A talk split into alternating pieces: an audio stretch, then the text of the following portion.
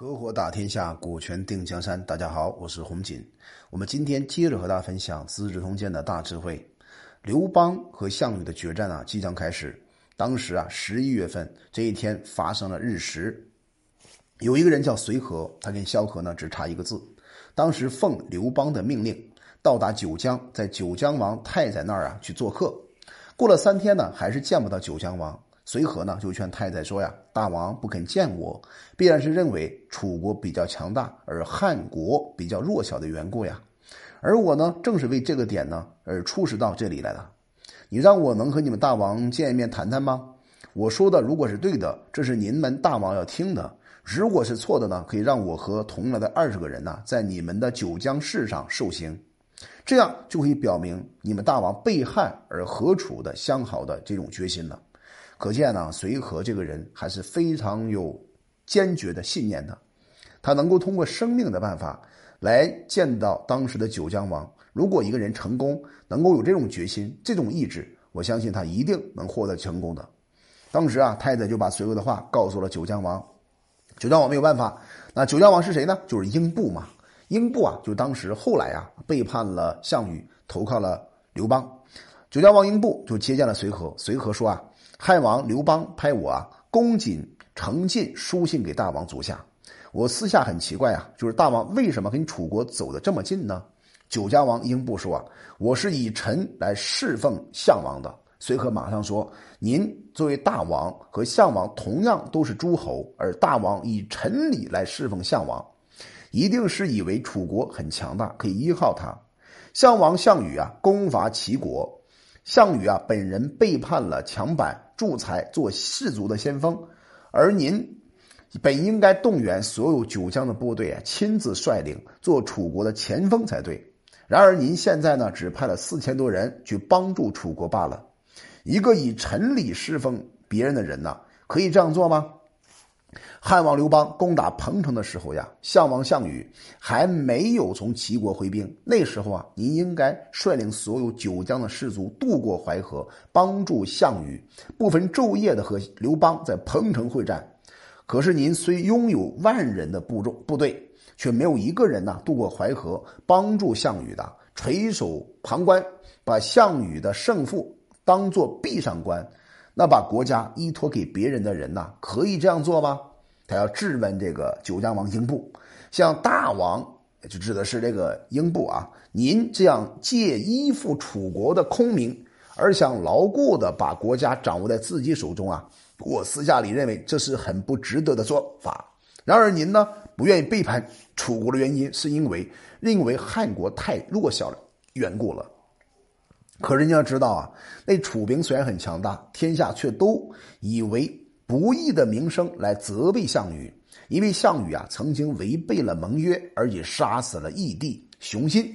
而汉王刘邦啊在收降诸侯之后呢，回兵守在了成皋、荥阳，运来了蜀汉的粮食，以救过他们的饥荒，而且挖过深沟，建过壁垒，分派士兵呢登到最高的地方来守住边境，反看楚国呢。深入敌国两地有八九百里地，老弱运粮的要从千里之外的地方运来。只要汉军坚守不出兵，楚军呢要攻也攻不进来，要退呢也解不开。所以我认为啊，楚国这个兵源呢实在不值得您依靠。假设楚国把汉国打败了，那么诸侯一定是人人自危而相互救援。那楚国的强大正好足以招致天下的战乱罢了。所以楚国比不上汉国呀。这种形式呢，很容易看得清楚的。现在大王您不和万无一失的楚国和好，却要和自己托有灭亡危险的楚国项羽，我认为您的心里啊，还感到非常疑惑呀。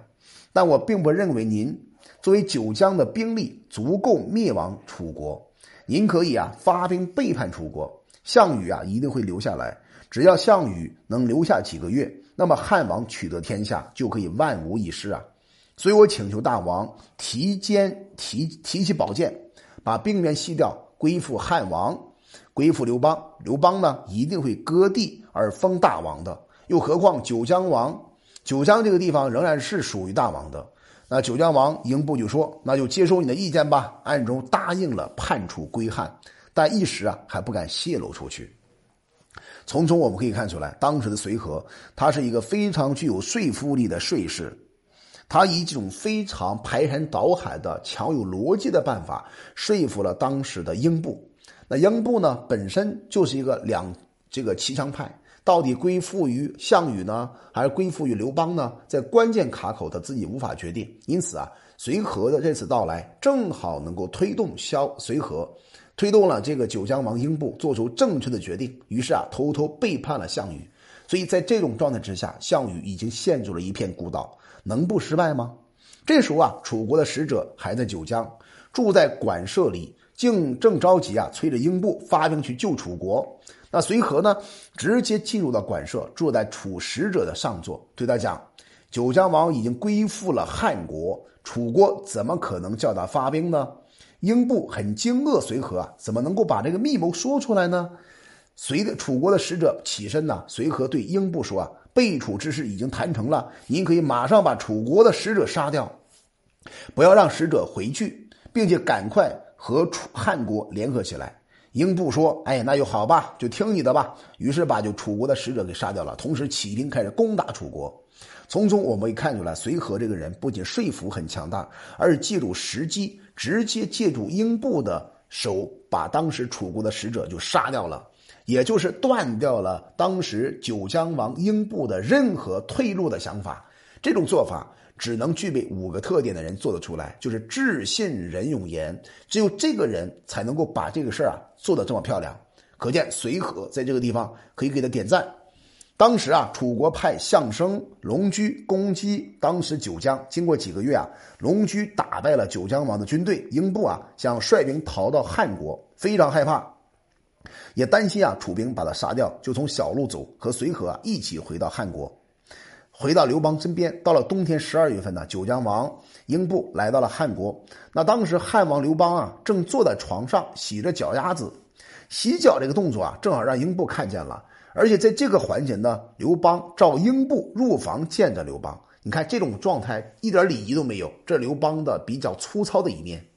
英布啊，看到这个像汉王刘邦这么怠慢他，特别不高兴，大为生气，懊悔啊自己投靠项王，那准备啊自杀。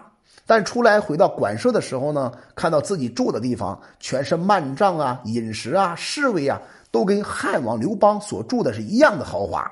所以啊，刘这个这个英布呢又非常高兴，所以刚才是大为生气，现在又非常高兴，这是当时英布的一种心态。从中我们可以看出一个特点啊，首先是刘邦这个人不拘细节，我洗了脚也可以见你，没有问题。那同时也看到刘邦呢非常大气的一面，所以我洗脚见你，但是你住的跟我住的是一模一样的，所以英布在这个时候啊，他的心情大爽，就他的心完全被刘邦所征服了，所以刘邦就有这套本领。那我们作为领导者，作为公司创始人，要学刘邦的这种格局，这种收人的方法。于是啊，他就派人去九江联络啊，楚国楚王呢，项羽啊，已经派了项伯接收了九江的军队，把英布的妻子女儿全部给杀掉了。英布使者啊，找到了不少的老故交宠臣，率领好几千众啊，共同投奔了刘邦。那刘邦呢，又添加军队给到英布，让英布呢一起驻扎在城港。楚国军队啊，好几次啊侵夺汉国运粮的通道，使得汉军的粮食特别匮乏。汉王刘邦就和利基开始商量，计划呢要削弱楚国的力量。那利基帮助刘邦分析说：从前呢，商汤讨伐夏桀，把夏的后代啊封在了齐这个地方；武王呢讨伐商纣，把商的后代封在了宋国。现在秦国有失道德，抛弃仁义，侵伐各个国家的诸侯，灭掉他们的祖宗，使得诸侯们呢没有立锥之地。如果大王真能够恢复六国后人的王位，那么他们的君臣百姓一定会感恩大王的这个恩德，也没有不仰慕您的义行啊！希望做您的部属，以服侍您。您的道德恩义啊，流传千古，可以面临南面称霸天下。楚国也会收敛一襟，恭恭敬敬的来朝拜您呐。刘邦在这个时候啊，没有动脑子，他就被当时的利姬给说服了。他说：“好吧，好极了，那你就赶快刻印吧，再到六国去，然后分封给六国的后人，让他们配上印信吧。”他这种做法到底可不可以呢？我们在下一集音频当中帮助各位深入的剖析一下。今天我们就分享到这里，我叫洪锦，我们专注股权合伙制，有关股权问题，可加微信四幺幺六二六二三五。